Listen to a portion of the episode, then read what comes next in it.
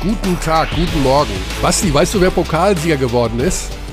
Ähm, das habe ich am Rande mitbekommen, aber ich muss über eine große deutsche Performance vom Wochenende sprechen. Und da kann man über keinen anderen reden als Franz Wagner, den Game Winner vom Rising Stars Contest in der NBA. Das gab es ja auch noch, ne? Ja, in der, in der NBA gibt es keinen Pokal. Die spielen äh, All-Star-Wochenende. Yes. Obwohl ich gelesen habe, ohne irgendwas davon gesehen zu haben, dass das alles ziemlich langweilig also gewesen sein muss. Vor allen Dingen dieser Dunking-Contest und. Oh ja, der Dunk-Contest war der schlechteste aller Zeiten. Also, das Mhm. war wirklich absolut. Ich finde das manchmal lustig, wenn man sich. Wenn man so ein bisschen das. Äh, diese Argumente hört über die BBL oder über europäische Basketball, dass das so wenig athletisch ist. Aber an den letzten Dunk-Contest, an den ich mich erinnern kann in der BBL, der war ungefähr 70 Mal besser. Mit Javonte Green damals noch Mhm. Und mit Austin Hollins. Ja, aber Franz Wagner hat die beiden entscheidenden oder den entscheidenden Freiwurf getroffen beim Rising Stars Contest und hat ihn Wow. so gewonnen. Ja, ich dachte das- eigentlich, äh, du würdest sagen Barcelona. Denn Barcelona hat Oh ja. äh, den Copa del Rey gewonnen in Spanien. Olympia Mailand, den, Achtung, ich hoffe, ich spreche das richtig aus, Freccia Rossa. Freccia Rossa. Fred Ich Rossa. Ich, ich weiß nicht, also Freccia heißt, weiß ich nicht, und Rossa ist rot. Heißt das- Freccia, all, äh, s- s- fast jeder aus zwei Worten kombinierte italienische Begriff könnte entweder ein Fleisch sein oder Oder oder, irgendeine oder irgendeine politische Revolution. Also irgendeine im Jahr 1828 gab es den Freccia Rossa und alle Abgeordneten wurden getötet. Hm. Also Freccia heißt wohl der Pfeil, der rote Pfeil. Aha. Ah, ist auch für einen Pokalwettbewerb ein cooler Name, muss ich sagen. Ja, die haben ihren Pokal nach dem Ballbesitz anzeigenden Pfeil benannt. Cool. Ja, sensationell. Ja, genau. Der, Bes der besitzanzeigende Pfeil Cup geht an Olympia. Meine, die haben im Finale gewonnen gegen Tortona. Mhm. Okay. Und Anadolu hat den Titel in der Türkei gewonnen. Das heißt, ne, also, er, Er ist, ist da. da. Er ist da. Er ist da. Hey. Leute, er ist da. Der Champion. Ja, Tibor Pleiss ist Pokalsieger im Finale gegen Fenerbahce. Und Olympiakos hat den Pokal gewonnen im Finale gegen Riesenüberraschung. Du darfst es dreimal raten. Olympiakos gegen Äh, äh, warte. Ähm, ähm, AEK Athen oder Nee, äh, wie hießen die? Äh, Prometheas Patras. also Olympiakos gewinnt gegen Panathinaikos und Achtung, Schalgiris gewinnt gegen Liet. Du hast das letzte Mal so schön ausgesprochen. Liet Kabelis. Liet Kabelis, also die Kabelleger, die Kabel, Ja. das heißt Kabellegen, oder? Kabellegen auf Litauisch wahrscheinlich. Okay. Äh, Lass uns zurück zum Basketball kommen können. Und äh, Roter Stern und gegen Partisan, da lese ich nur, dass die im Finale stehen, aber nicht, dass es schon ausgetragen wurde. Okay. Hm. Okay. Na gut, worauf wir natürlich hinaus wollen, ist, Oh, dass das ist Alba ein- Berlin. Das ist ein Spiel. Roter Stern gegen Partisan im. Finale. Ja, also Partisan ist eigentlich ein Euroleague-Kader. Das ist ähm, interessant. Ich überlege, also scheinbar ist diese Partie erst heute. Also hier steht, dass sie im Finale stehen, weil Roter Stern hat gegen Mega gewonnen und whatever. Naja, wir sind ja natürlich bei Alba Berlin, denn Alba ist ja jetzt zum elften Mal Rekordpokalsieger im äh, deutschen Basketball an einem Wochenende. Ähm, ja, wie viel hast du gesehen von den Spielen? Sei Ich hab- ehrlich, lüge nicht. Ich habe alles gesehen. Jede Ja. einzelne Sekunde aller drei Spiele. Wow. Yes. Get alive. Ich wurde dafür bezahlt auch unter anderem. Ach ja, du hast ja die Also, Highlights gemacht, genau. Das ist korrekt. Ja. Ähm, ja, was für ein Killer ist bitte mal Odolo. Ich meine, Ja. wir haben es immer wieder gesagt in dieser Saison, aber es ist Wahnsinn, wie der sein Spiel nochmal erweitert hat, finde ich. Ich finde, das ist das, was ihm in den vergangenen Jahren noch so gefehlt hat, was er jetzt spätestens auf dieser Bühne gezeigt hat und seinem Spiel hinzugefügt hat. Der hatte ja, wenn wir uns erinnern, auch bei den Bayern mal diesen super heißen Saisonstart in die Euroleague, ne, wo er Mhm. alles in Grund und Boden geschossen hat. Und dann ist es gegen Ende der Saison so ein bisschen ausgefiddelt. Und was der Unterschied ist jetzt, finde ich, wenn Maodolo nichts bekommt von der Dreierlinie, also seinen patentierten Stepback, sein äh, Perimeterspiel oder wenn er keinen guten Pass hat sofort, dann kann der mittlerweile auch kreieren und selbst zum Korb gehen und sich da innen was holen. Also diese Phase, als Kreisheim mit zwölf weg war vor der Halbzeitpause und Maodolo dann einfach gefühlt 16 Mal in Folge an die Freiwurflinie gegangen ist. Das hat Mhm. Alba Berlin den Arsch gerettet. Also ohne diese Phase von Loh verliert man, glaube ich, dieses Finale gegen Kreisheim. Und was sagt er nach dem Spiel? Der MVP ist, ist mir sogar ziemlich Wayne, um ganz ehrlich zu sein. Der MVP Wayne. ist ihm Wayne.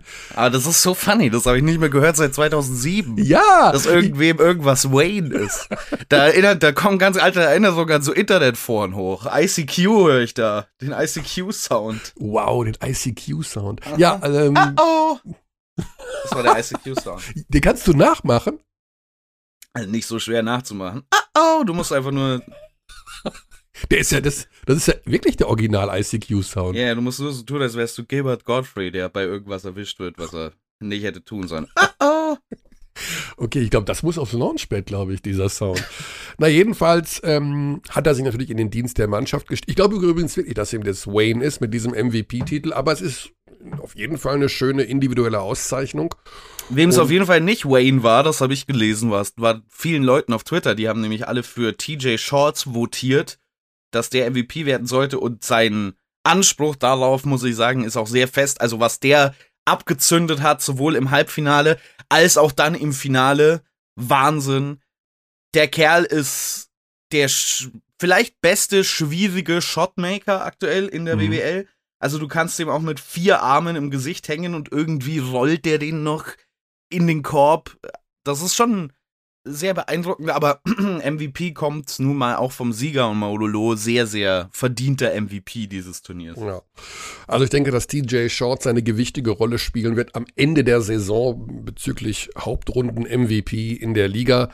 Ähm, ich ich, ich glaube, da gibt es auch keine Diskussion, dass der MVP bei einem Pokalfinale vom Sieger kommen sollte. Also, keine Ahnung, macht man, glaube ich, einfach. Ne? Das ist ja auch verdient für Lo. Ich meine, das ist ja. Ja, diese Diskussion gibt's interessanterweise ja jedes Jahr wieder in den Ja, ja. NBA Finals auch. Und es gab einen, der Finals MVP wurde von der unterlegenen Mannschaft. Ich glaube, das war Jerry West. Aber ich bin mir nicht mehr ganz sicher. Ich glaube, das Oh. war der einzige in der NBA-Geschichte. Interessante Trivia.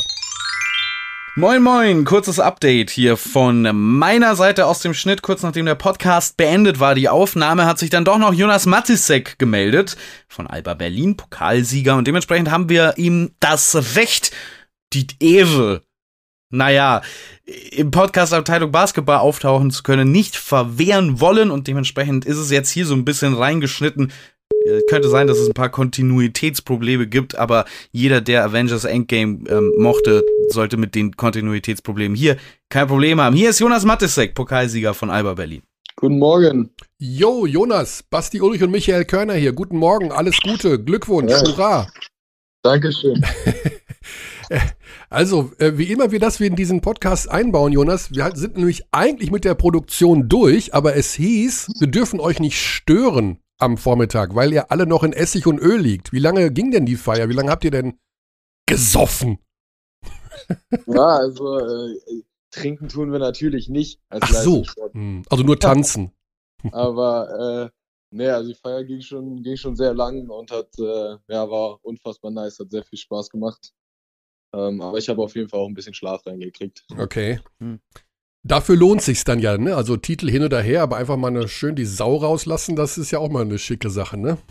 Auf jeden Fall. Und vor allem, wenn man dann noch so einen schönen Anlass hat, macht das Ganze immer noch mal ein bisschen mehr Spaß. Und das ist ja auch zu großem Teil durch deine Beiträge, also die drei Dreier, die du gemacht hast im Finale, waren mitentscheidend für den Sieg. Wir haben das ja nach dem Finalturnier oder nach der Finalserie letzte Saison gegen die Bayern schon besprochen. Die jungen Spieler im Kader bei euch, die dann in solchen Momenten auf einmal auftauchen und da sein können für diese Mannschaft. Wie wichtig ist es, dass man dieses Vertrauen über die ganze Saison bekommt, dass man dann in den Momenten abliefern kann? Ja, es ist auf jeden Fall enorm wichtig, äh, wie wir, wie wir in das Spiel eingebunden werden und ähm, über die ganze Saison das Vertrauen genau von den Coaches und unseren Mitspielern bekommen. Ähm, dass dann in so einer Situation, wenn vielleicht ähm, genau wir Verletzungsprobleme haben oder ähm, irgendwas anderes äh, vorfällt, dass man dann vielleicht ähm, genau noch ein bisschen absteppen kann und ähm, vielleicht eine bisschen größere Rolle einnimmt, als man vielleicht vorher in der Saison die Saison über hatte. Und dass man dann das Vertrauen vom Team hat, das dann auch äh, ausfüllen zu können. War ja keine einfache Saison. Im Grunde ist ja seit zwei Jahren gar nichts einfach, weder beim Basketball noch sonst wo irgendwie. Wie weit hat das alles auch dich persönlich und deine Leistung und deinen ganzen Approach zum Basketball beeinflusst? Ja, ich glaube, es ähm, vor allem ändert es ein bisschen so sein, deine Sichtweise auf Dinge, dass du Dinge nicht mehr für selbstverständlich äh, nimmst. Und ähm, ja, dass du zum Beispiel nicht davon ausgehst, ah, okay, das Pokalfinale, Halle ist voll und äh, mega Stimmung, sondern du musst irgendwie, ja, keine Ahnung, der Senat und die Teams müssen irgendwie für jeden Sitzplatz kämpfen wahrscheinlich und ähm, man ist dann selber einfach überglücklich, wenn 4000 Leute in die Halle können und gestern hat sich, hat sich das einfach angefühlt, als, als wäre die Halle ausverkauft gewesen. Ähm, und ja, ich glaube, das sind so die Dinge, die man, die man vielleicht so ein bisschen, wo man ein bisschen die Sichtweise verändert und genau auch einfach glücklich sein, dass wir jetzt auch zwei Jahre lang unseren Job quasi machen durften, mhm. ähm, was auch nicht bei allen der Fall war. Also ähm, genau einfach ein bisschen, bisschen die Sichtweise geändert. Ja, du weißt nicht, ich weiß nicht, ob du dich erinnerst, du warst ja mal bei uns im Podcast. Ich bin jetzt nicht sicher, wie lange das her ist. Jetzt haben wir 22, vielleicht vor drei Jahren oder so. Da habe ich dir schon mal die ganzen Erfolge vorgebetet, die du im zarten Alter von 19 oder vielleicht warst du 20 damals äh, gehabt hast. Vom äh, Albert Schweitzer MVP über Meisterschaft hier und da, Nationalmannschaft. Ähm, das hat sich ja jetzt durch diese gesamten Umstände sicherlich auch ein bisschen verlangsamt. Du bist jetzt 22, was immer noch natürlich granatenjung ist. Aber ist so ein bisschen so eine, eine, andere Dynamik entstanden jetzt so in deinem Leben und deiner Karriere? Oder wenn du jetzt sagst, du nimmst Dinge nicht mehr für als garantiert, ist es auch eine andere Sichtweise? Ähm, also ja, wie gesagt, das habe ich ja, das habe ich gerade mhm. schon gesagt, genau, dass man so ein bisschen anders auf die Dinge schaut. Äh, ich glaube, dass ich in den letzten Jahren trotzdem recht viel, recht viel Glück hatte, was, äh, was Erfolge anging. Ähm, es liegt natürlich auch an dem Wahnsinnsteam, in dem ich spiele, aber äh, genau halt, dass wir irgendwie in den letzten drei Jahren jetzt bis jetzt schon vier Titel geholt haben, ähm, ist natürlich ja auch was sehr Besonderes und äh, passiert, kann man glaube ich nicht, nicht für normal einstufen und passiert glaube ich auch nicht immer wieder. Deswegen muss man das auch alles genießen und ähm, ja, darauf unfassbar stolz sein. Also die letzten die letzten drei Jahre, würde ich sagen, waren mindestens genauso aufregend wie, wie die drei Jahre davor. Ja, drei Jahre davor, ne? Ja. Lass uns auch ähm, kurz mal über die Teamdynamik bei Alba Berlin sprechen. Also für Jahre und Jahre jetzt, seitdem er angekommen ist, bei euch ist ja Luke Sigma so The Man, Eurocup MVP geworden, der beste Spieler im Kader, denke ich, all around. Jetzt hat man diese Saison so ein bisschen das Gefühl, dass Maodolo derjenige ist, der sich so als Anführer, zumindest sportlich, dieser Mannschaft nach vorne schiebt erzähl uns aus der Perspektive von jemandem, der jeden Tag mit ihm auf dem Court steht. Ähm, wie ist die Entwicklung von Maodolo aus deiner Sicht und wo kann es vielleicht noch hingehen für diesen Spieler? Ja, also Maodo ist ein sehr besonderer Spieler. Ähm, ich glaube, mit ihm auf dem Feld, das hat man ja, habe ich schon gemerkt, als ich gegen ihn gespielt habe.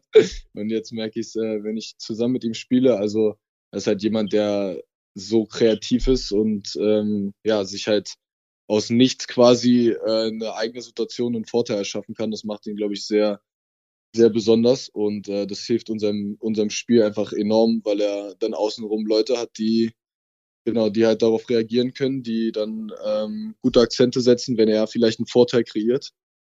Ähm, aber genau, er ist dann natürlich, so wie Luke auch, halt ein extrem kreativer Spieler und die beiden in Kombination sind natürlich äh, sehr schwer zu stoppen und es macht sehr viel Spaß, mit den beiden zu spielen. Es scheint ja auch so zu sein, dass dieses besondere Teamgefüge bei euch ja fast unkaputtbar ist. Ihr habt ja nun doch dann auch mal den einen oder anderen Spieler verloren in der Vergangenheit, also Nils Giffey natürlich oder Peyton Siever, ähm, Gidreitis von Tekio, wie die alle heißen. Aber es scheint so, dass dieses ja, Gen, was ihr da so weitertragt, in irgendeiner Form unzerstörbar ist. Entsteht das aus sich selbst oder gibt es einfach diese, ist das einfach irgendwie euch allen so ja, einfach intuitiv macht man das Richtige, um diese Teamchemie aufrechtzuerhalten. Ähm, ja, das ist, das ist, glaube ich, was, was gewachsen ist in dem Verein einfach.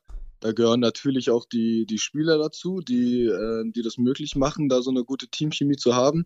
Aber ich glaube, es äh, fängt außenrum an, beim äh, im Office, bei der, bei der äh, Mannschaftsführung und ähm, genau bei allem außenrum. Also Leute, dass, dass die Leute, die Verantwortlichen darauf achten, ähm, Spieler zu verpflichten, die vielleicht nicht nur sportlich reinpassen, sondern, sondern halt auch menschlich äh, Mhm. in so ein Team reinpassen, ist, glaube ich, enorm wichtig. Und äh, das ist, das ist dem Verein in den letzten Jahren extrem gut gelungen. Und ähm, wir Spieler haben es dann halt geschafft, ja, genau, in der Gruppen, in der Gruppe dann halt ähm, ja, diese Teamchemie aufrechtzuerhalten und immer wieder neu, neue Verbindungen zu knüpfen. Also es ist ja wirklich jedes Jahr so, dass die, dass die Spieler, die neu dazukommen, irgendwie äh, ja, direkt, direkt einfach reingezogen werden ähm, in dieses Teamgefüge. Und ähm, ja, das ist natürlich was Außergewöhnliches und ähm, bin ich sehr stolz, da ein Teil davon zu sein. Ja.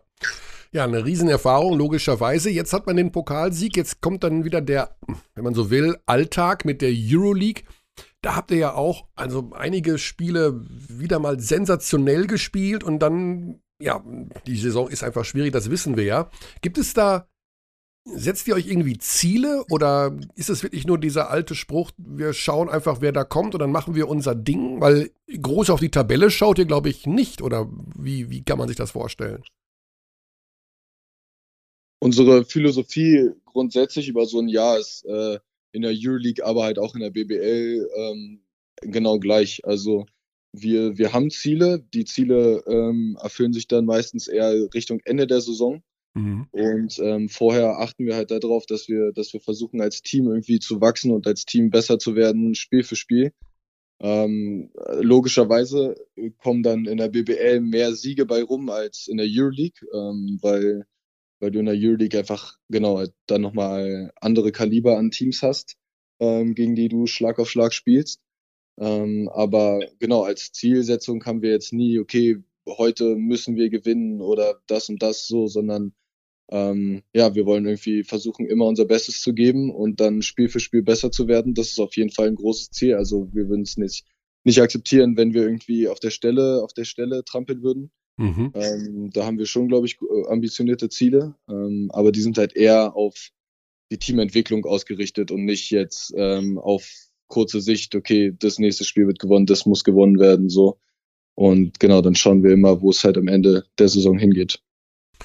Ja, das ist auf jeden Fall schon mal der richtige Ansatz. Ich meine, der Titel spricht ja schon mal Bände, Pokalsieger geworden, dann die Meisterschaft steht auch noch aus. Es ist allerdings alles kein Selbstläufer, auch jetzt dieses Finalwochenende, oder? Also die Kreilsheimer, da musste man schon beißen gegen diesen TJ Shorts und was der da alles so auslöst. Das ist nicht einfach mal so eben weggewonnen.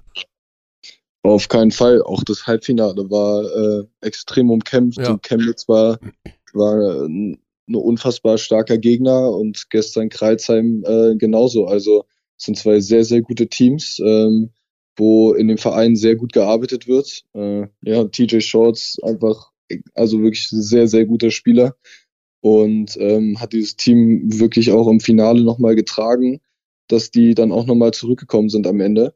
Mhm. Äh, ja, es hat, hat sehr viel Spaß gemacht gestern. Es war ein, also ein über 40 Minuten hart umkämpftes Spiel, wie es ja auch sein sollte, denke ich, in so einem Finale und ähm, dann mit dem glücklichen Ende für uns. Ja. Mit einer guten Vorstellung von dir, Jonas. Das heißt, ein bisschen Rückenwind mitgenommen jetzt aus diesem Pokalwochenende für die. Du, ich, du bist ja eh, wenn ich mir das immer so anschaue, wenn du mal, wenn du mal auf der Bank sitzt, du bist relativ, ja, auch so ein Vocal Leader, oder? Du bist schon einer, der viele Spieler abholt und ruft und tut und macht. Ist das richtig, der Eindruck? Ja, auf jeden Fall. Ich glaube, das ist so ein bisschen, äh, keine Ahnung, meine, meine Identität auch so ein bisschen, dass ich immer viel, also ich bin eh immer sehr aktiv und ähm, ja, emotional und alles auf der Bank, aber dann halt auch genau, dass ich versuche, Leute mitzunehmen, versuche viel zu kommunizieren, viel zu reden. Ähm, Mhm.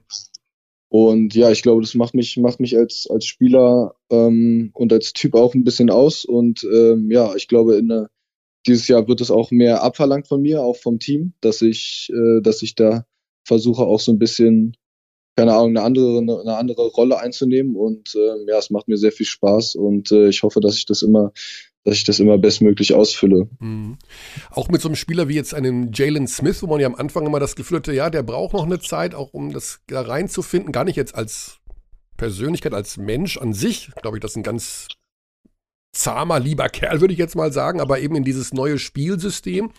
Ähm, obwohl du jünger bist als er, bist du dann auch einer, der auf ihn zugeht und sagt, komm Jalen, das wird schon. Also, also nimmst du richtig auch in Arm dann? Ja, also ich glaube, der, also Jalen ist erstmal, wie du gesagt hast, ein unfassbar cooler, äh, super Typ, ähm, den wir alle, den wir alle total wertschätzen. Ähm, und genau, er hat, hat am Anfang ein bisschen gebraucht, ähm, ist aber auch, glaube ich, nicht leicht so, dass er, er kam halt von einem Team, wo er, wo er alles gemacht hat Mhm. und kommt jetzt in ein neues Team rein, wo, wo er auf jeden Fall halt eine, eine Schlüsselrolle spielen soll, aber, aber halt ein bisschen auf eine andere Art und Weise. Und das ist, glaube ich, völlig normal, dass du dann ein bisschen brauchst, dich reinzufinden, äh, ein bisschen zu schauen, okay, wie muss ich jetzt mein Spiel anpassen? Und klar, habe ich natürlich auch versucht, eh, ihm zu helfen, aber er war da, denke ich, auch ja selber sehr, sehr hinterher und ähm, wusste recht schnell, okay, was er machen muss, wie er es machen muss, ähm, das dann umzusetzen, äh, genau, braucht halt auch immer ein bisschen seine Zeit. Aber genau, hat da sehr schnell auch ähm, ja, sich angepasst und, und in unser Spiel gefunden. Jonas, freier Tag jetzt, oder? Gibt es noch Training? Das würde mich jetzt wirklich ein bisschen wundern. Ein Training gibt's nicht mehr, noch ein paar äh, PR-Events, aber Ah, doch noch. ist frei heute. Ja. Das heißt also nicht ausruhen, auf der Couch liegen, sondern du musst noch mal los und musst noch in diverse Mikrofone sprechen und äh, Ja, das Ganze ist eher am Nachmittag, deswegen habe ich jetzt Hm. noch ein bisschen Zeit, aber ganz entspannt. Macht man ja auch gerne nach, nach so einem Wochenende. Ja, ne? Das ist doch ein bisschen den Fame einsammeln, der sich da aufgetürmt hat, bevor es dann wieder in den Alltag geht. Aber ja, da- das ist ja der Grund, das ist ja einer der Gründe, warum ihr Profisportler seid. Ne? Bisschen Fame, bisschen Fame. Jonas, ganz lieben Dank für deine Zeit nochmal. Herzlichsten Glückwunsch. Willst du noch über Nelson Weidemann reden kurz? Äh, Nelson Weidemann und seine Aussage nach dem Halbfinale, dass er erstens gesagt hat, sie haben gegen acht Gegenspieler gespielt und meinte damit fünf plus drei, die Referees also. Mhm. Und das zweite, dass er gesagt hat, irgendwas ist da nicht ganz sauber gelaufen bei diesem Pokalwettbewerb, weil man als Chemnitzer erst gegen Ulm, dann gegen Bayern und dann gegen Berlin und sowas spielen muss. Ja, ähm, das Feld, man muss mit dem Wort immer vorsichtig sein. Ähm, ich glaube, das ist Nonsens und das ist, ich will auch gar nicht dieses lange Wort Verschwörungstheorie in den Mund nehmen, weil es, glaube ich, hier auch keinen Platz hat. Ähm, ich hoffe, dass es aus der spontanen Enttäuschung bei ihm einfach herausgesprudelt ist. Aber ich glaube nicht, dass man äh, sich mit irgendwelchen geheimen, dunklen Mächten äh, verbünden sollte oder die dafür verantwortlich machen sollte, dass Chemnitz im Halbfinale ausgeschieden ist. Ich muss das vorweg schicken. Ich liebe Nelson Weidemann als Spieler und auch als Interviewgast. Also Ja. jedes Mal, wenn er bei uns bei, im Podcast zu Gast ist, finde ich sensationell. Auch als ich in Chemnitz war, hatten wir eine, in der Halbzeit, als er noch verletzt war an der Hand, da war er auch super. Also ich kenne ihn jetzt nicht persönlich, abgesehen von diesen Gesprächen. Ich finde ihn, er ist ein fantastischer Typ und ein sehr, sehr talentierter Basketballer, der ein wahnsinnig gutes Halbfinale gespielt hat Ja.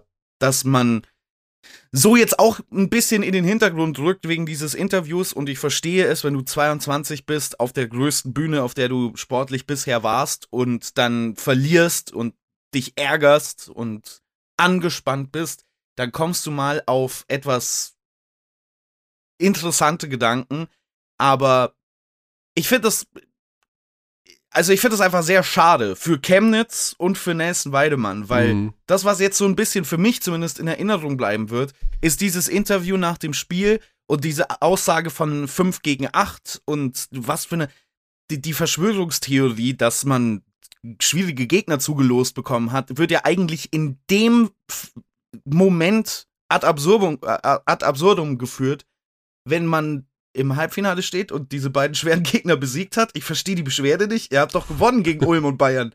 Was ist denn, also was ist denn das Problem? Ah, Also, sehr, sehr schade, weil Chemnitz wirklich einen großen Fight äh, geliefert hat gegen Alba Berlin, lange Zeit dran war. Nelson Weidemann allen voran, fand ich, hat überragend gespielt, äh, ha- hat sich defensiv um Maudolo gekümmert. Klar, Maudolo hat ihn auch ein paar Mal echt abgeschüttelt. Es gab einen Moment, wo Ne- Weidemann ein bisschen Glück hatte, dass Loh den Dreier nicht trifft, weil das ansonsten Nummer 1 in der Top 10 gewesen wäre, wo er ihn mal ordentlich auf den Hosenboden setzt mit dem Dribbling. Aber das ist auch Zeichen guter Defense übrigens. Also man kann nur seine Knöchel gebrochen bekommen von einem Dribbling, wenn man versucht zu verteidigen und nicht, wenn man nur dasteht und wartet. Super Spiel der Chemnitzer, super Pokalkampagne der Chemnitzer. Chemnitz wird richtig gefährlich in den Playoffs. Ich glaube, da können wir uns mittlerweile echt drauf verlassen. Aber diese Aussage nach dem Spiel tut so ein bisschen weh im Herz eines Basketballfans, im Herz eines Nelson Weidemann-Fans. Ja, wie gesagt, also ich äh, hoffe, dass es einfach nur aus dem, aus dem spontanen Frust heraus entstanden ist. Äh, irgendwelche äh, Mythen brauchen wir da nicht und jeder ist mal enttäuscht über Schiedsrichterentscheidungen, aber dass irgendwelche Auslosungen getürkt werden, äh, das ist äh, komplett Banane. Das ist einfach nicht der Fall. Ähm, ja, was ich noch sagen wollte, äh, weil hier gerade wieder, es hat Ping gemacht. Also ich weiß, ab und zu, wenn es Ping macht bei mir, äh, dann hört man das auch, äh, hört man das hier in der Sendung. Und das tut mir leid. Ich habe ähm, mir geschworen, ich mache das Ping aus. Äh, aber heute nicht, weil ich noch auf zwei, drei Rückmeldungen warte. Ich habe da versucht, also ja, ich bin da noch in Kontakt und hoffe noch irgendwie auf irgendwelche Rückmeldungen. Deswegen, wenn es mal Ping macht, das war jetzt gerade übrigens Benny Zander, der mir das Foto geschickt hat, wie er, wir haben es letzte Woche ja beim Überraschungsanruf besprochen, er soll äh, einen Finger an den Pokal halten. Mhm. Und jetzt hat er mir gerade das Foto geschickt, wie er mit einem weißen Handschuh bekleidet äh, seinen Zeigefinger auf den Pokal drauf äh, Zeit. Ja, ist immer, immer sehr interessant, der weiße Handschuh, auch bei der Anmoderation. Arne Maisch mit dem weißen Handschuh. Ich habe nur darauf gewartet, dass er anfängt, Biene zu singen und Moonwalk macht. Also es ist ein bisschen verstörend, um ehrlich zu sein. Um, ja, und nicht nur das, ich muss bei diesen Handschuhen leider immer an Beerdigungen denken. Weil mhm. ähm, mein, mein Opa, mein Großvater war Friedhofsgärtner und ich bin so ein bisschen, also dieser weiße Handschuh, das ist ja immer von denen, die den Sarg zum Grab tragen und die haben halt diesen weißen Handschuh und dann wird der Sarg runtergelassen und dann schmeißen die ihre Handschuhe auch ins Grab, weil die dann nicht mehr nochmal neu benutzt werden sollen. Und ich habe immer nicht diese Handschuhe sehe, sehe ich Beerdigungen und meinen Großvater vor Augen und ich denke, man nimmt doch wenigstens andere Farben, weil diese Beerdigungs, also Ne, das, ist, das ist die mhm. Macke, die man im Kopf hat, wenn man so wie ich nicht ganz dicht ist. So, haben wir jetzt schon abgehakt hier eigentlich mit. Äh, MVP ist, ist mir sogar ziemlich Wayne, um ganz ehrlich zu sein. äh, mit Maodo Loh und Alba Berlin, weil, ja, Pokal ist ausgespielt, Titel ist vergeben und wir haben ja eine neue, ein neues Fenster vor der Brust mit der Nationalmannschaft. Und das ist ja eigentlich jetzt die, Aus, die Aussicht, der Ausblick, den wir geben wollen. Denn die WM-Qualifikation steht an. Mhm. Da bist du involviert, Basti. Du machst schon das erste Spiel. Ja, ich, ich bin nominiert worden von Gordon Herbert als Shooting Guard. Überraschenderweise. Ich bin zwar nur 1,70 groß, aber ich kann den ba äh, ich kann nicht dribbeln, also kann ich nicht Point Guard spielen. Ähm, ich kann auch nicht werfen oder cutten oder irgendwas. Also ich stehe da als Maskottchen. Nee, ich bin äh, involviert insofern, dass ich am Freitag das erste Spiel gegen Israel ähm, kommentieren ja. werde. Zusammen Dürfen wir das schon sagen? Ist es schon offiziell, dass wir das zusammen mit einem Experten kommentieren oder lassen wir das noch im Dunkeln für einen kurzen Moment? Ähm, also das, es dauert noch drei Minuten, bis der Experte zu Wort kommt. Insofern ja, würde ich, ich hab, sagen, kannst du es verraten. Ich habe im Dienstplan noch nichts abgedatet gesehen über den Experten. Also ich bin mir immer noch nicht sicher, ob das feststeht oder nicht. ich habe auch im Dienstplan noch nicht gelesen, wer das Montagsspiel kommentiert, um ehrlich zu sein. Also insofern ah, okay. wird der Dienstplan vielleicht, also ich bin es nicht, aber irgendeiner wird es machen. Nee, also Fakt ist, ach übrigens, ganz wichtig, äh, Basti, die Uhrzeit am Freitag, hast du die auf dem Schirm? 13 Uhr. Ja, aber was ist denn das für eine Uhrzeit?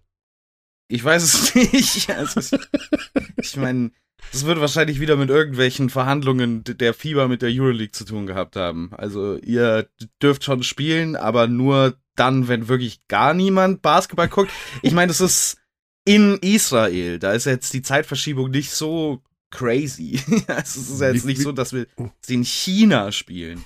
Ist das eine Stunde oder zwei Stunden? Ich weiß es nicht. Jedenfalls irgendwas in dem Dreh, ne? Ähm, ich glaube, die sind eine Ein. Stunde hm. vor uns. Nee, nach uns. Ja, also 10.48 Uhr ist es jetzt hier, 11.48 Uhr ist es in Tel Aviv. Ja. Wo ich noch nie war, wo es wirklich schön sein soll. Ja. Ähm, ja, also Freitag eine seltsame Zeit, aber gut, wir leben im Homeoffice-Zeitalter. Second Screen, also den kann man immer laufen lassen. Und dann geht's nochmal gegen Israel, mhm. also dann das Heimspiel am Montag in Heidelberg in der äh, neuen, richtig schicken Halle. Mhm. Also die ist, äh, das ist eine richtig schöne Basketballhalle. Da kann man noch Tickets, glaube ich, äh, kaufen und natürlich auch das Spiel dann bei Magenta Sport sehen. 19.30 Uhr ist da Tip-Off am 28. Februar. Beide Spiele übrigens kostenlos bei Magenta Sport. Also die sie Aber nicht umsonst. nicht um nicht um Kostenlos, aber nicht umsonst. Das ist Kost- der alte, der Ja. alte Marketing-Spruch. kostenlos. Okay, wir holen jetzt mal unseren Experten da rein, weil ähm, ihr merkt schon, uns gehen, geht die Luft aus bei diesem. Warte mal, jetzt habe ich schon wieder. äh, FaceTime, wenn, äh, nicht FaceTime, äh, hier, wie heißt das nochmal? Wenn man, Call, der nein, wenn ich, wenn ich mein äh, Handy, Face ID, Face ID. Gesichte. Achso. Ich kann mein Handy, mein, mein, mein, mein Handy erkennt mein Gesicht nicht. Wie scheiße muss ich aussehen heute Morgen? Das gibt's doch gar nicht. Ja, oder besser. Also es geht ja in beide Richtungen. Okay, also Fakt ist, wir brauchen einen neuen Experten, Dennis Wucherer. Der war doch schon mal Experte bei uns, oder? Das ist doch schon ein paar Jahre her irgendwie. Immer dann, wenn, wenn der nichts zu tun hat, dann holen wir den von der Straße. Das müssen wir auch mal thematisieren eben. Dennis Wucherer, formerly known as Head Coach, ist jetzt bei uns als Experte für die Länderspiele. Komm on, Dennis. Herr Körner, Ja, und Herr Ulrich, beide sind hier am Start, um dich zu begrüßen als neuen Experten von Magenta Sport. Sag mal, ist das, ja, grüße euch beide. ist, Moin, das moin. wirklich, ist das wirklich so? Wir holen dich immer von der Straße, wenn du nichts zu tun hast, ne? Im Übrigen ist bei Basti und mir genauso, also no offense. Ähm, Ja, Aber das ist eine recht christliche Vorgehensweise von der Telekom, oder? ja ich lasse mich gerne recyceln. Ja, äh, Ich habe ich hab mal ähm, von einem Mitarbeiter der BWL, den ihr beide auch sehr gut kennt, gehört, äh, dass, also der hat mich mal angerufen und irgendwie über meinen Kommentar gesprochen, es war, war eine längere Geschichte, aber der hat bei jedem zweiten Satz im Nebensatz erwähnt, ich soll mir mal so alte Sachen angucken, wo Dennis Wucherer kommentiert hat, weil der hat das super gemacht. Also irgendwas musst du richtig gemacht haben in der Vergangenheit, Dennis. Ja, ja, ja, ich habe das ja auch schon zwei Jahre hinter mir gehabt. Nicht Ja. nur als Experte, sondern tatsächlich als Anchor damals. Da durften wir alles machen. Bei den Kollegen von Sport Digital damals noch. von ne? Sport Digital. Ja, mal, gibt's die eigentlich noch? Das ist eine gute Frage. Muss ich mal gucken. Da habe ich mich immer Fußball, gefragt, ja, ich, dritte Liga, glaube ich. Ja, ich habe mich immer gefragt, wie, wie, wie, wer ist das, was machen die und wer bezahlt das? Stimmt, da warst du ja, da hast du ja richtig Vollgas gegeben damals, ne? Das war super. Mit, mit Stefan Koch waren Ja. wir da so die beiden, die, die, so die Hauptprotagonisten über zwei Saisons, auch mit Euroleague ähm, Bamberg. Das hat richtig Spaß gemacht damals. Mhm. Ich hab, kam da so auf meine 100 äh, Spiele, aber auch äh, Spiele, die ich da kommentieren durfte. Das Mhm. war super. Aber auch äh, Sven Simon und so. Wir hatten da auch schon durchaus noch, noch andere, die mitgeholfen haben und, und total verrückt genug waren, das alles damals. Ähm, Seitdem hast du, zu bringen. Ja, seitdem hast du deutlich mehr Respekt vor unserem Job oder deutlich weniger? äh, Okay. Ja, ja. gut. Okay, wir lassen das. Äh, wir gehen direkt zu deiner neuen Aufgabe, die auch eine große Aufgabe für die Basketball-Nationalmannschaft ist. Wir haben gerade schon die Details genannt. Es geht gegen Israel. Ähm, Ja. Wir haben wieder dieses alte Thema, ja, ja, also Nationalmannschaftsfenster, aber gleichzeitig spielt die Euroleague, da kommen wir ganz zum Schluss noch drauf heute, denn es gibt ja logischerweise da wieder die berühmte Überschneidung. Sag mal, weißt du eigentlich irgendwas, ob es da mal im Hintergrund irgendwelche Lösungsansätze gibt? Sprechen die noch miteinander, Euroleague und FIBA? Weißt du da irgendwas? Kennst du da jemanden? Kann man da mal jemanden Ja. anrufen?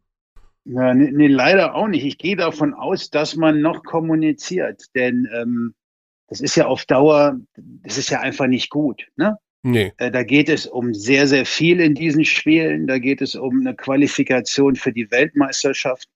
Und, und von denen, die jetzt da an den Start gehen, äh, wieder am Freitag, äh, sollte man sich qualifizieren oder ich denke auch an die EM dann im, im September, dann wirst du von den Jungs wahrscheinlich nicht mehr so viel sehen. Also das ist insgesamt, fühlt sich so ein bisschen an. Ich hatte jetzt genug Zeit die letzten Wochen und habe natürlich auch viel Olympia geguckt Mhm. und bin nicht nur Experte im Curling mittlerweile, Ja, sondern ne? das ist so ein bisschen wie, wie Eishockey bei Olympia. Ne? Ähm, Ja. Das ist einfach auch nicht besonders gut. Das ist, ähm, die spielen alle in der NHL und, und da spielen die Besten und, und du hast das Gefühl, das ist irgendwie nicht der Sport, den du eigentlich bei Olympia sehen willst und, mhm. und ähnlich ist das eben auch jetzt mit diesen, mit diesen Fieberfenstern ohne NBA und ohne Euroleague. Ähm, da spielen Mannschaften gegeneinander, die einfach so nicht bei großen Turnieren auftreten. Gut für die Spieler, dass sie Erfahrung sammeln können, äh, dass sie da ins Wasser, ins Kalte geworfen werden. Aber insgesamt ist das nicht die beste Lösung. Hm. Das nee. ist ja auch, auch gerade in dem Aspekt ganz interessant, weil es ja diese Quali-Spieler gibt, ne? Also in, im befreundeten Podcast In Your Face von Basti Dorit, da wird ja Basti Dorit schon als Quali-Basti bezeichnet, weil der quasi immer in diesen Fenstern rausgerollt wird und dann mhm. bei den großen Turnieren vielleicht eher nicht dabei ist. Wie ist es denn aus deiner Sicht für Spieler wie Basti Doritz. Also, also, wenn du in dieser Situation wärst, wie würde es dir damit gehen? Also ich habe da erstmal großen Respekt vor, vor, vor Basti. Ne? Ähm, der ist mittlerweile, ähm, auch wenn er vielleicht noch nicht die großen oder noch nicht so viele große Turniere gespielt hat, bei immerhin 92 Länderspielen. Ne? Ähm, insofern Hut ab, dass, dass der Basti da immer wieder auftaucht, auch jetzt nach, nach, nach langen Verletzungen da ist, ähm, die Knochen hinhält und mit dem Adler auf der Brust Vollgas gibt. Ne? Oder Robin Bensing, der, der bei 163 Länderspielen äh, ist mittlerweile mehr Länderspiele als alle anderen zusammen hat, die da am Freitag auftauchen werden. Ähm, und trotzdem immer wieder kommt und, und mit gutem Beispiel vorangeht und ähm, dafür sorgt, hoffentlich dafür sorgt, dass, dass wir uns dass wir uns qualifizieren, dass Deutschland auch beim, beim nächsten großen Turnier dann dabei ist. Also da, da muss man schon, da, da ist man schon ein echter Wettkämpfer, ein echter, ein echter Profi auch. Und ähm, ich, ich bin froh, dass, dass die beiden Jungs da wieder dabei sind. Ähm, ich gehe mal davon aus, dass ich das früher genauso gemacht hätte. Also einfach egal, ob du eine Zusage bekommst, dann beim Turnier dabei zu sein, Hauptsache, also wenn die Nationalmannschaft ruft, dann wärst du hingefahren. Das, das war damals zumindest bei mir auch schon so. Ähm, natürlich hatten wir damals nicht die Breite an Spielern in der NBA und auch nicht die, die Breite an Spielern äh, in Europa, in der Euroleague verteilt. Ähm, aber ich erinnere mich natürlich auch an Europameisterschaften. Ähm, 95 haben wir den Titel verteidigt, da, da waren noch alle dabei mit Koch, Rödel, Hanisch und Co. Aber ab 97 ähm, war, war, da, war da ein großes Turnier. Also das war schon das war schon abenteuerlich, welche Mannschaft da aufgelaufen ist mhm. und wie viele Spieler ähm, tatsächlich dann zu dem Zeitpunkt einfach auch keine Lust hatten auf die Nationalmannschaft und lieber den Sommer freigenommen haben. Ähm, das ist heute zum Glück nicht mehr so. Liegt natürlich auch daran, dass es eine, eine viel größere Breite gibt. Und die Jungs, die jetzt sich gerade in Frankfurt da fit machen für das Spiel am Freitag, dass die eben auch, ähm, dass die gut sind, dass die in der Bundesliga äh, durch die Bank weg eine gute Rolle spielen und und natürlich auch dieses Fenster nutzen werden, um sich da, um sich da weiter zu entwickeln und, und ähm, mit dem Adler auf der Brust da äh, eben auch die, die Erfahrung sammeln, die es braucht, um eventuell mal bei großen Turnieren dabei mhm. zu sein. Das ist eben dieses äh, zweischneidige Schwert, was wir mit der Nationalmannschaft haben. Zum einen ärgern wir uns massiv über diesen Streitfieber Euroleague und um diese Fenster und mh, aufgrund der Tatsache, dass es diesen Streit und diese Terminprobleme gibt, dass wir ja, in diesen Fenstern eben nicht das bestmögliche Team sehen. Andererseits freue ich mich persönlich auf diese Spiele, weil sie natürlich einerseits extrem spannend sind. Ich meine, diese beiden Spiele gegen Israel, die werden jetzt unter Umständen über Wohl oder Wehe dieser Qualifikation entscheiden, weil wir haben ja im Auftaktspiel ähm, gegen Estland verloren und dann in Polen gewonnen, was man fast schon als äh, Pflichtsieg buchen musste. Jetzt heißt sportlich gesehen muss man Israel eigentlich idealerweise zweimal schlagen. Ähm, du hast bestimmt schon einen Blick auf die Kader geworfen, bevor wir mhm. über die Deutschen reden. Vielleicht noch zur Ausgangslage. Ähm, bei Israel, da sind ein paar Namen, die kennen wir aus der Euroleague, komischerweise, also die haben früher auch bei Maccabi gespielt oder jetzt bei Maccabi die spielen da irgendwie mit. Also die haben eine Freigabe von Maccabi bekommen, wenn ich jetzt hier so einen äh, Bartolomeo sehe zum Beispiel oder einen, ja, zumindest im ja? zweiten Spiel ist er dann mit aufgetaucht. Mhm. Ne? Der hat ähm, gegen Polen, glaube ich, das erste Spiel auch nicht gemacht. Der ist dann dazugestoßen. Aber da gibt es mit, mit Roman Sorkin oder Jake Cohen, ähm, Sief, so, so Jungs aus dem, Ja, es ist weniger das, weniger das zweite Glied von Maccabi, weil die echt tief besetzt sind. Das ist dann schon mhm. eher das dritte Glied. Auf die kann man dann vielleicht äh, zumindest aus Maccabi-Sicht eben mal verzichten, um, um dann eben für, für Israel aufzulaufen. Ne? Das ist, ähm, bei uns klappt das nicht. Also wäre natürlich toll, wenn, wenn von Alba Berlin oder wenn Bayern München da hinten raus Deutsche hätte, die, die ein gutes Niveau hätten, die man dann ähm, abstellen könnte. Ne? Aber das ähm, ja, soweit, soweit sind unsere Euroleague-Teams vielleicht in der Kaderstärke noch nicht, als dass sie das könnten. Ja, es gab ja beim letzten Mal auch Diskussionen, ob eventuell ein Tibor Pleiss dazustoßen kann oder ein Joe Vogtmann oder äh, da war ja wohl kurz was auf der Kippe, dass es für ein Spiel klappen könnte. Diese ganzen Diskussionen hat man jetzt vermieden in diesem Fenster. Also ich weiß von keinerlei Gesprächen, die jetzt mit den beiden geführt wurden. Also das sind mhm. ja auch äh, Zwei Spieler, die man eventuell sehr gut hätte gebrauchen können. Wir haben also einen Kader, der relativ ähnlich dem letzten Kader ist, also mit Benzing und Doret als den beiden absoluten Top-Veteranen und danach kommen Herkenhoff, Hollatz, Hund, Jallo, Kessens, Krämer, Kratzer, Lockhart, Schormann, Senkfelder, Wank und Wobo ist zurück. Mhm. Ja.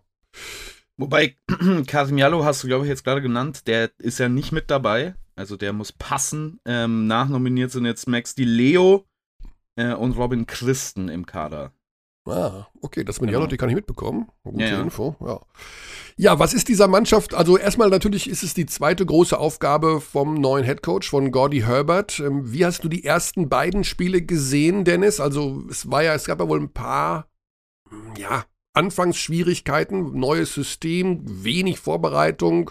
Ähm, so ein Bundestrainer versucht ja auch so ein bisschen seine eigene Handschrift einzubringen, aber dadurch, dass wenig Zeit bleibt, muss man wahrscheinlich ABC-Basketball dann erstmal spielen, oder? Ja, also die, die Spiele waren beide zäh. Ne? Das, mhm. ähm, ich, das, das Ergebnis, oder die beiden Ergebnisse ähm, zeigen das ja schon. Wir haben 66 Punkte gegen, gegen Estland hinbekommen und dann in Polen waren es immerhin 72, die gereicht haben.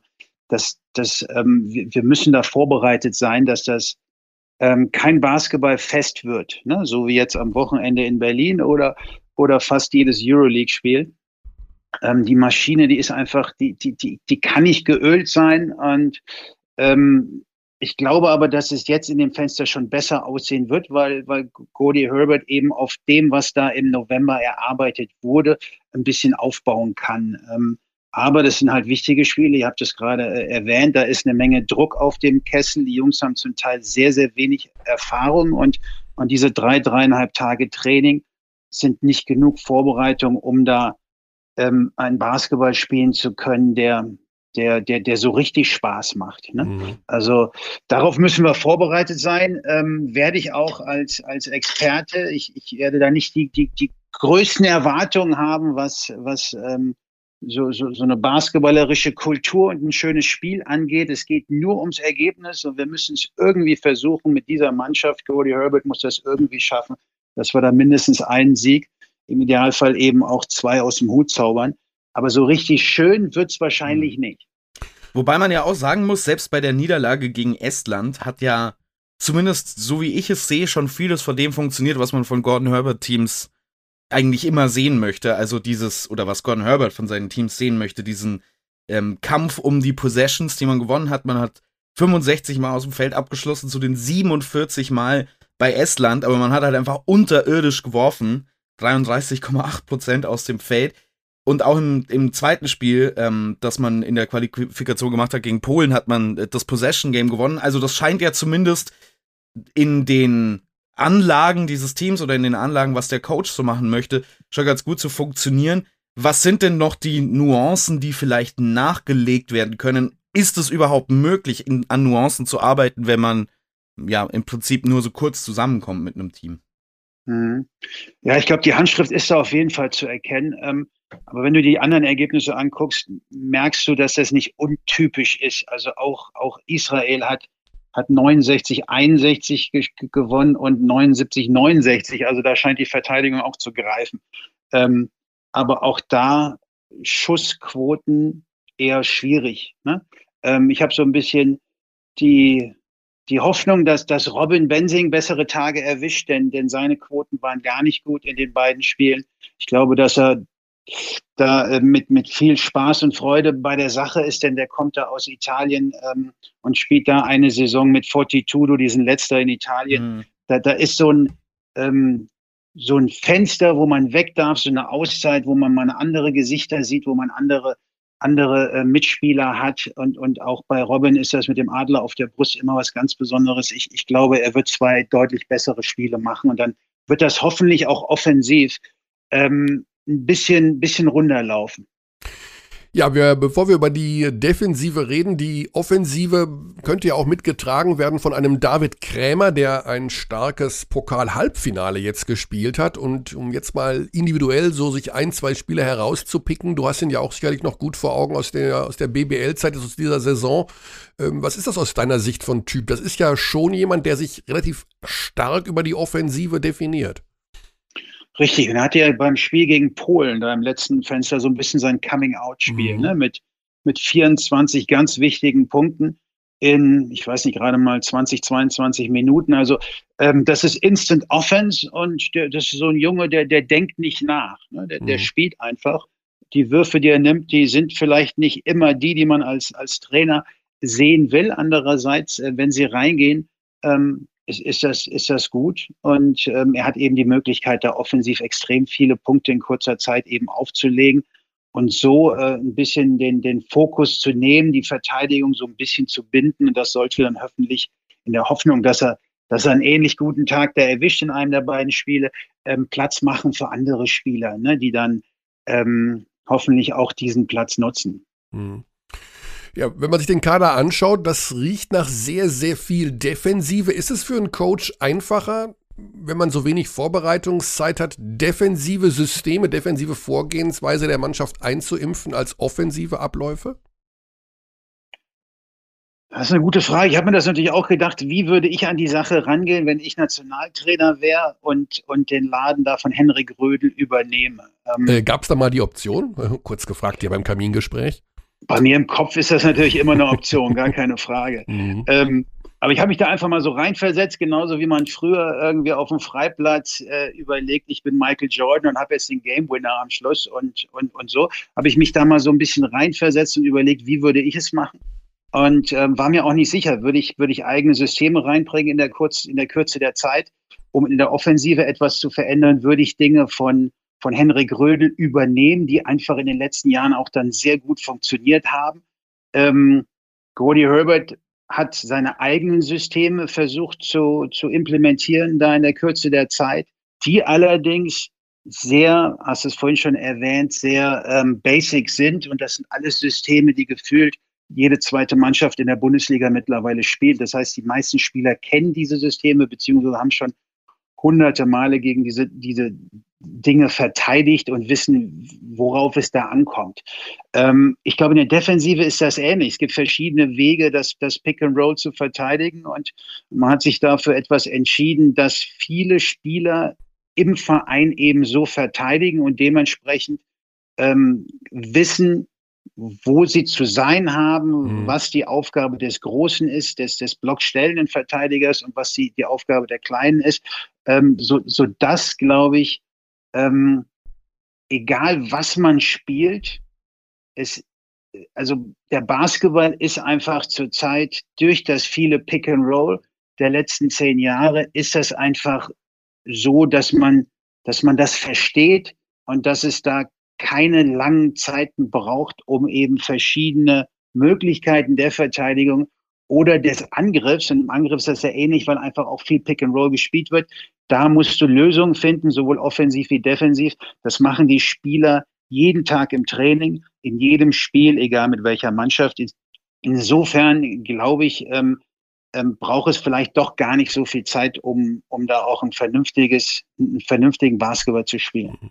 Das heißt also aus deiner Sicht, aus Trainersicht oder auch aus ähm, spieltheoretischer Sicht Pick and Roll, wie man es spielt oder in dem Fall verteidigt, gilt als gelöst? Jedermann weiß, was dann man gegen machen kann? Oder gibt es da immer noch so ein Überraschungsding, was ja man noch nicht gesehen hat oder was man vielleicht doch verändern kann? Ja, ähm, nee, ich glaube, es gibt, gibt ganz eindeutige Lösungen für jede Art der Verteidigung im Pick and Roll. Mhm. Und das ist genau das, woran jede Mannschaft jeden Tag im Training arbeitet.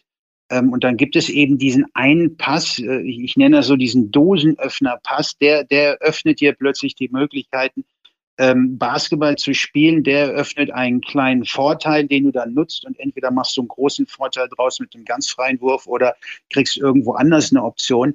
Aber genau diese Pässe aus dem Pick and Roll, ähm, die müssen eben gespielt werden und dafür brauchst du die, die entsprechenden Spieler. Dafür brauchst du Point Guards, die die da eine gewisse Qualität haben und vor allem auch eine gewisse Erfahrung haben. Du brauchst große Leute, die sich entsprechend bewegen in den freien Raum.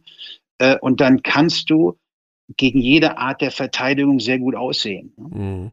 Andererseits kannst du auch ähm, schlecht aussehen in der Verteidigung, wenn du gegen zum Beispiel einen Gal McKell spielst, der einfach eine Menge Erfahrung mitbringt äh, für Israel und im Pick and Roll ähm, schon gegen ganz andere Verteidigungen gut ausgesehen. Ja.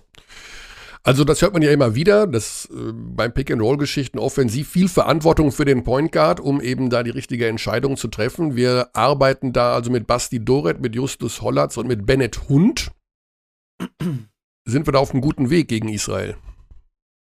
Ähm, ja, Bennett Hund hat im letzten Fenster, glaube ich, keine Einsatzzeit bekommen. Mhm. Justus Hollatz, der, der, der entwickelt sich wunderbar. Ne? Er hat eine tolle Größe, ähm, eine tolle Athletik auch. Ich glaube, der Wurf wird auch immer stabiler. Und dadurch, dass der jetzt schon im zweiten Jahr in Hamburg unter einem, in einem tollen System, unter, unter einem guten Coach, ähm, jetzt auch in dem Eurocup ähm, ähm, schon viele wichtige Spiele auch gespielt hat, viele Minuten gespielt hat, viele Entscheidungen getroffen hat, ähm, glaube ich, dass der Justus da einer ist, der, der auch dieses Fenster nutzen wird, um, um zu zeigen, dass er besser geworden ist und, und wie gut er mittlerweile ist und als Backup mit, mit Basti Doret, der, der hat auch schon eben alles gesehen und ich glaube, das ist keine schlechte Kombination. Man muss das vielleicht einwerfen an der Stelle. Also Justus Hollatz, meines Erachtens nach, mittlerweile auf dem Weg, der beste Pick-and-Roll-Point Guard der Liga zu werden. Dann vielleicht schon in dieser Saison, vielleicht irgendwann in der nächsten Saison. Also das ist ja seine große Stärke. Das ist die Nummer eins Sache, die er kann diese verschiedenen Reads aus den Pick and Rolls zu machen. Speziell er und Kotzer im 1-5 Pick and Roll sind ein wahnsinnig gutes Duo. Weiß jetzt nicht, ob er mit jemand in diesem Kader so eine ähnliche Chemie entwickeln kann. Vielleicht ist Kessens so jemand, mit dem er mal genau. ähm, da ähnlich zum Korb gehen kann. Aber das ist die Nummer 1 Qualität aus meiner Sicht von Justus Hollatz. Gut, ja, Dennis, da hören wir schon raus, dass du dich gut vorbereitet hast. Ähm, oder hast du das alles einfach so abgerufen? Musst du, musst du dich eigentlich für sowas vorbereiten oder kannst du das alles auswendig? Also, also für Basketball muss ich mich nicht richtig vorbereiten, aber so, so, so ein bisschen Spieler und, und die, die Deutschen, die kenne ich schon und ich habe mhm. das, verfolge das natürlich, ist mein Job. Ähm, bei Israel, da werde ich mich noch ein bisschen reingucken müssen. Ich habe mir, ich habe mir die ein oder anderen Spiele jetzt aus dem ersten Fenster schon mal angeguckt, aber da, da muss ich noch mal ein bisschen nachlegen, damit ich am Freitag beim Spiel wirklich ähm, bereit bin und, und da alles drauf habe. Ähm, und, und da die, die Spieler auch nicht verwechseln. Ne? Mhm. Ja, keine Sorge, im Vergleich zu mir sieht fast jeder Experte gut aus. Also muss ich nicht. 13.30 Uhr am Freitag. Jetzt mal ähm, unabhängig davon, dass das eine seltsame Zeit ist, hat das irgendeinen, also ich weiß zum Beispiel von Tono Gavel, der hat immer gesagt, alles nach 20 Uhr ist scheiße. 20.30 Uhr ist die Hölle, 21 Uhr kann man nicht spielen. Macht das für einen Spieler was aus, wenn man plötzlich ja, Zeitverschiebung, okay, eine Stunde, die lassen wir mal gehackt. Äh, 14.30 Uhr so ein Spiel zu machen oder 13.30 Uhr, ist das ein Problem vom Biorhythmus her oder ist das wurscht? Ja, ich, ich mochte frühe Spiele immer ganz gerne, weil dann hast du eben hinten raus noch, noch ein bisschen Platz und, und ähm, kommst nicht ganz so spät ins Bett. Diese, diese, diese spanische Nummer, die nie vor 21 Uhr spielen, ähm, fand, ich, fand ich immer schwierig. Ich habe ganz gerne in in Russland gespielt, weil die gefühlt immer ein bisschen früher dran sind. ähm, jetzt diese Nummer mit, mit, mit 14 Uhr ist natürlich interessant. Ähm, was wegfällt wahrscheinlich ist das, ist dieser, diese, dieses Shootaround im, im, am Morgen, wo man nochmal in der Halle ist und noch ein paar Mal auf den Korb wirft und noch ein paar, paar Dinge taktisch bespricht. Ich gehe mal davon aus, dass da vielleicht die Zeit fehlt. Dafür kann man vielleicht ein bisschen länger ausschlafen. Ähm, da ist jeder Spieler irgendwie anders drauf, aber ich gehe mal davon aus, dass man früh genug anreisen wird und den Tag vorher so nutzen wird, dass man diesen Rhythmus eben am nächsten Tag gut hinbekommt und die Jungs gut drauf sind. Hm. Vielleicht nochmal zum Strand gehen am Tag vorher, oder darf man sowas dann nicht? Also wenn man schon mal in Tel Aviv ist, kann man noch mal Ja. so Stunde Tel hier. Aviv ist immer eine Reise wert. Ja. Und äh, wenn, so, sofern das Hotel, und damit, davon muss man fast ausgehen, also in Strandnähe ist, dann wäre vielleicht sogar am Morgen ein schöner Strandspaziergang Ja. eine gute Maßnahme. Teambuilding-Maßnahme. Absolut. Ja, Dennis, dann freuen wir uns darauf, dass du dein Comeback an der Seite, in dem Fall von Basti, am Freitag erlebst. Ich mich auch. Ja, und am Montag neben wem auch immer. Also mal gucken, wer da sitzt. Ähm, genau, in Heidelberg und dann geht's los. Dann schauen wir mal, dass wir die Israelis zweimal bezwingen und das Ganze schon wieder etwas optimistischer aussieht für die WM. Wohlgemerkt im Jahr 2023. Japan, Indonesien und Philippinen werden es austragen. Das hat auch der Teufel in der schlaflosen Nacht beschlossen, glaube ich. Also ich habe keine Ahnung, warum man sowas macht. Ähm, aber wir leben ja in anderen Zeiten. Insofern wird jeder irgendwo da eine Begründung finden, warum das eine tolle Idee war. Ey, die Basketballkultur auf den Philippinen ist wahrscheinlich so crazy wie in fast keinem anderen Land auf der Welt. Da, das bin ich ja d'accord. Also das, das ist eine crazy, ich äh, schaue ganz viel philippinischen Basketball. Ohne Witz jetzt mal, also nicht ganz viel, aber meistens sind das die Spiele, die deutscher Zeit morgens um 10 sind. Und wenn ich mir so live, gibt's ja so Seiten, ne, wo man sie gerade live Sport gucken kann, dann steht da immer irgendwie die Manila Hunters gegen die, weiß ich nicht, irgendein Duell. Und dann gehst du da rein, dann sind da 15.000 Zuschauer, die komplett am Rad drehen. Ja, ja. Die Das lieben überragend. Basketball, ist crazy. Aber dann mach's doch bitte nur auf den Philippinen. Warum denn dann noch in Japan und in Indonesien? Ich meine, das ist ja der halbe Erdball, wo du da, wie soll das denn, also, whatever. Nicht, auf, nicht aufregen, es gibt schlimmere Sachen. Es droht Krieg, es droht Inflation. Lass uns einfach nur über Sport reden. Dennis, Ja, danke. sehr gerne. Euch Ja. noch eine gute Zeit. Gute und Zeit bis und- Freitag. Freitag, vor Ort. Bis Freitag. Freitag geht's los. Bis dahin, Bis Cheerio. Ciao, ciao. Ciao. So, Dennis Wucherer. Ja, das Thema mit dem, warum der kein Bundestrainer ist, das machen wir dann andermal auf, dieses Fass. Das Mhm. ist leider mehrere Hektoliter groß, dieses Fass. Deutsche Trainer. Wir haben es ja mit ähm, Patrick Fehmerling neulich schon mal so leicht angebohrt. Oh, übrigens, deutsche Trainer, Sebastian Gleim mit den Haku Merlins Karlsheim. Sensationell, muss man, muss man echt mal sagen. Ja, also ich äh, Sensationell. möchte auch an dieser Stelle ganz kurz äh, nochmal Danke sagen für einige Zuschriften an abteilungbasketball.gmail.com und tatsächlich hat Jana geschrieben, ähm, was für ein fantastisches Pokalwochenende zum Thema Sebastian Gleim, wie auch von euch debattiert. Hat er das System von Thomas Isalo nur übernommen? Naja, also, Isalo war nicht im Top 4. Wird Ja, gut. Zeit, Sebastian Gleim hier mal den Erfolg zu honorieren. Viele Grüße, Jana. Das hat ja nichts mit dem System zu tun, in welcher Runde man steht. Ne, also man kann eine Motion Offense spielen, die in die Regionalliga absteigt und man kann ein Pick-and-Roll-System spielen, das die Euroleague gewinnt. Das hat Ja. nichts miteinander zu tun. Also System und äh, Erfolg sind zwei unterschiedliche Dinge. Das Spielsystem ist das gleiche wie bei Thomas Isalos. Playbook ist fast exakt das gleiche. Mhm. Der äh, Erfolg, jetzt in das Pokal-Halbfinale einzuziehen, äh, oder ins Poka- Pokalfinale einzuziehen, ist natürlich der größte Erfolg in der Vereinsgeschichte der Hackroman ins Kreisheim. Ich will es ehrlich sagen, ich hatte das niemals so kommen sehen vor dieser Saison. Ich dachte, dass die Kreisheimer sehr viel mehr in der Tabelle nach unten gucken müssen, als sie es jetzt tun. Dachte, dass diese Saison so die schwerste wird seit dem Wiederaufstieg. Ich habe mich getäuscht. Es, es ist ähm, absolut so nicht in, der, äh, in, in, in die Welt getreten, diese Realität, was mich sehr freut für die Kreisheimer, was zu großen Teilen an Sebastian Gleim liegt.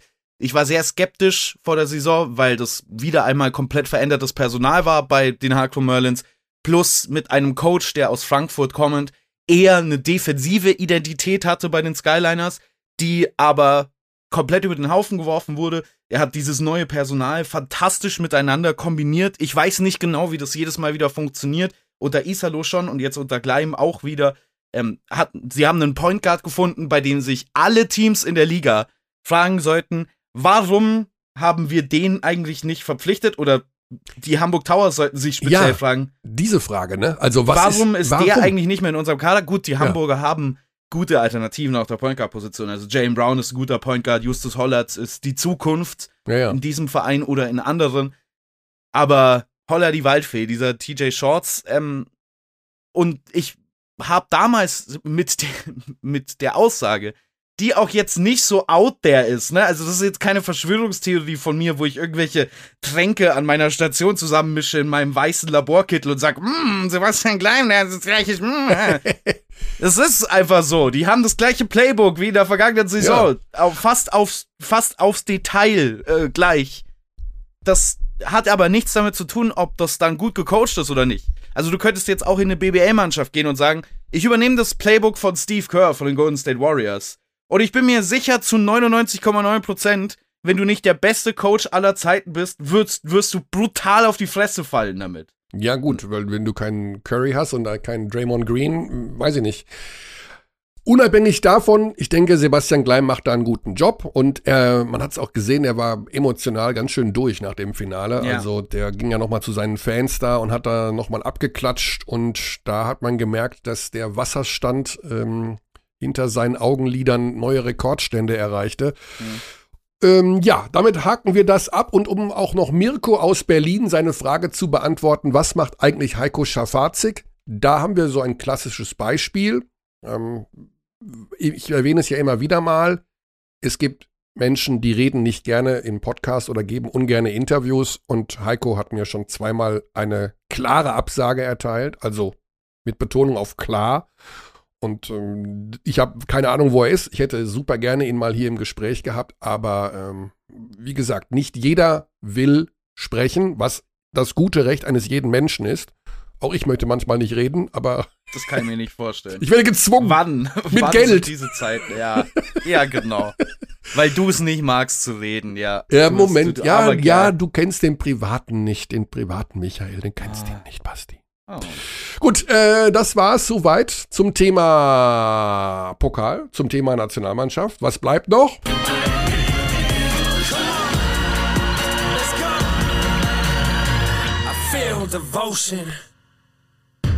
Da habe ich, glaube ich, auch einen Fehler gemacht gestern Abend.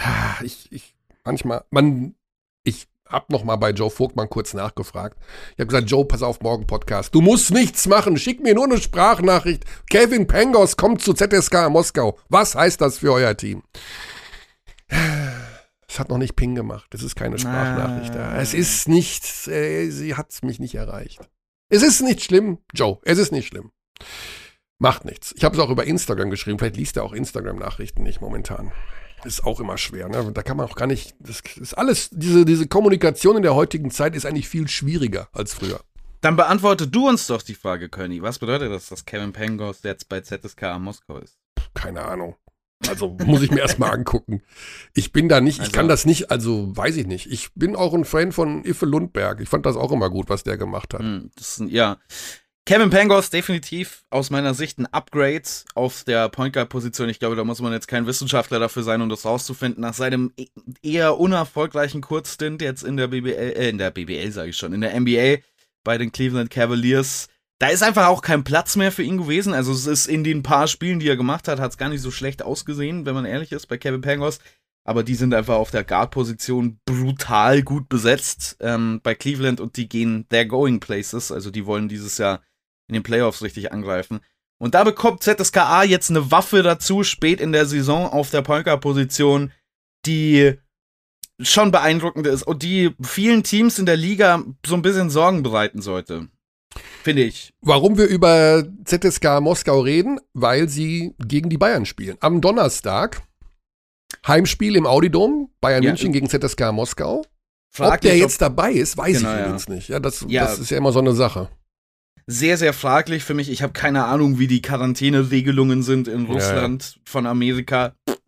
Also das ist äh, Wahrscheinlich in der heutigen Zeit musst du erstmal vier Wochen in Quarantäne, weil die in Moskau denken, da kommt einer und Ach, keine, keine Ukraine-Witze, Körner, keine nee, Ukraine-Witze, nee, keine Witze über Krieg, also keine Witze hier, über Krieg. Hier habt ihr einen großen, einen großen Schnitt gehört gerade eben. 19 Uhr Bayern gegen äh, ZSK Moskau. Joe Vogtmann wird auf jeden Fall dabei sein und ähm, eine eigentlich super interessante Partie. Ich meine, die Bayern dann nach neun Tagen Pause zurück mhm. im Spiel und dann einen Tag später oder am gleichen Tag. Damn it! Ich habe vergessen zu gucken. Lass mich gucken. Ah, die äh, Berliner spielen am gleichen Tag. Donnerstag ja. bei bei Aswell Villeurbanne. Villeurbanne. Ja. Genau. Also das, die haben heute frei, denke ich mal, die Berliner, weil sie mit, hm, ja, im Feiermodus sind und sicherlich erst morgen wieder trainieren werden. Dann werden sie Mittwoch nach Lyon fahren, im Idealfall auch fliegen, um da am Donnerstag zu spielen. Ähm, ein direkter Konkurrent um die Playoff-Plätze für die Bayern, dieses Mhm. Team aus Villeurbanne. Die Berliner zuletzt auch wieder stark in der Euroleague gewesen. Also da sind wir mal gespannt, wie sie als frisch gebackener Pokalsieger dort auftreten werden. Villeurbanne äh, allerdings auch so ein bisschen ein Team, das sich mittlerweile aus dem Playoff-Rennen so ein bisschen verabschiedet. Auch wenig überraschend, um ehrlich zu sein. Also die haben stark überperformt in den ersten Wochen der Saison. Mit einem Sieg könnte Alba Berlin in der Bilanz gleichziehen Genau, mit Villeurbanne. Stimmt, die sind mittlerweile schon 14. Ne? Villeurbanne. Ja, die sind schon. Also die sind nicht mehr wirklich ein direkter Konkurrent, nee. haben, haben einen sehr interessanten Kader, die Franzosen, ähm, mit sehr vielen interessanten Spielern, gerade aus BBL-Sicht, viele alte Bekannte in Markus Knight, Dylan Ossetkowski und so weiter und so fort.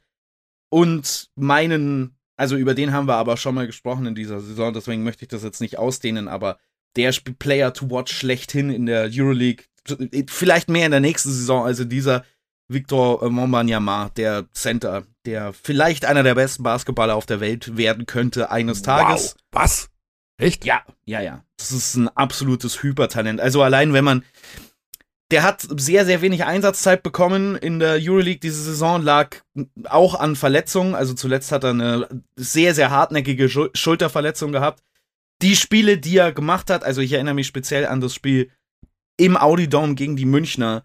Wenn du den mal für fünf Minuten an einem Stück spielen siehst, siehst du die Anlagen und denkst dir so, alter Vater, wenn der diese zwei, drei Elemente seines Spiels irgendwann zusammensetzt, dann hat, ist es für alle vorbei. Dann hat niemand mehr eine Chance. Der ist gerade 18 geworden, der Junge. Ja, Zwei das- Meter, ja. zwei Meter 21 groß, eine Spannweite von 2,35. Gib dir mal, gib dir mal 2,35. Das ist Deckenhöhe in einem Mhm. deutschen, in einer deutschen Neubauwohnung. Ähm, und wächst wohl noch. Also das, was man immer wieder hört, ist, dass Das der wiederum ist dann nicht gut, glaube ich. Er ist ein bisschen besorgniserregend, das stimmt, wenn man schon so groß ist. Und äh, das ist ein, ein Center, der den Ball auf die, aufs Parkett setzen kann, der dribbeln kann mit dieser Größe, der beweglich ist mit dieser Größe und der auch einen Wurf zu haben scheint. Also, der ist derzeit für den NBA Draft 2023, weil er für den aktuellen zu jung ist, um vier Tage, fünf Tage zu jung. 4. Januar ist er geboren, also wenn er am 31.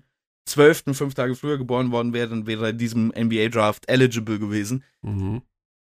Äh, Also 2023 ist er derzeit an Platz 1 gerankt, eigentlich fast überall in allen äh, Draft Guides, die sich darum kümmern. Mal schauen, ob es dann tatsächlich so kommt. Das ist bei europäischen Talenten auch immer recht volatil. Wir wissen nicht, wie seine Einsatzzeit nächste Saison aussehen wird. Mhm. Ich, die Hauptsorge bei ihm ist, dass er halt durch diese Verletzungen nicht wirklich durcharbeiten kann. Ja. Victor Wembanyama. Das ist Wembanyama. Wembanyama. Wembanyama.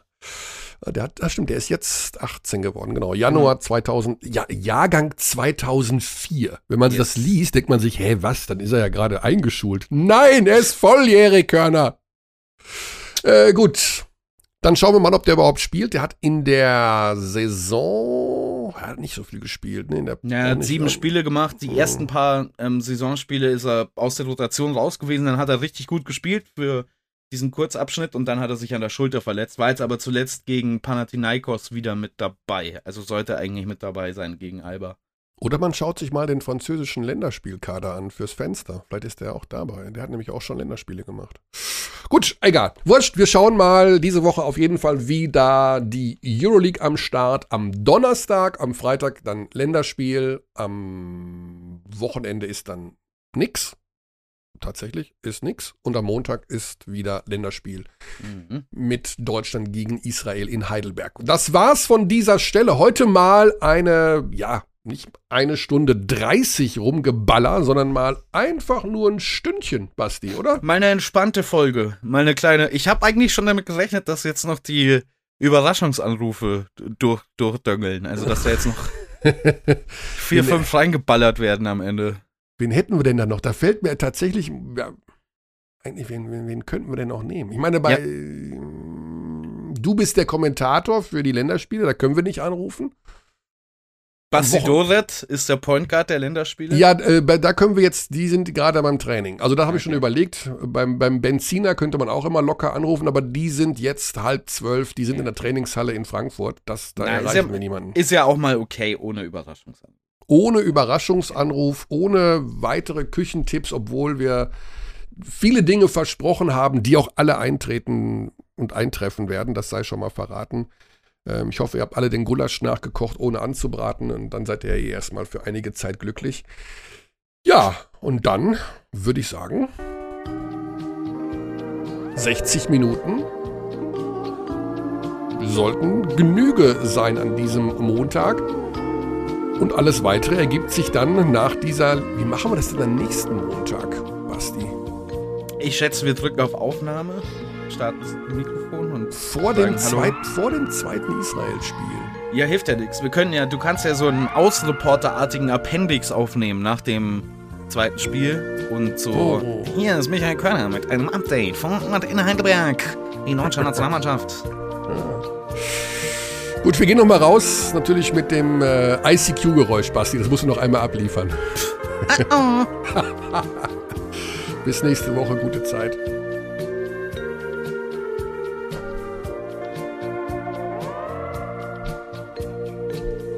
We treat people here with complete respect.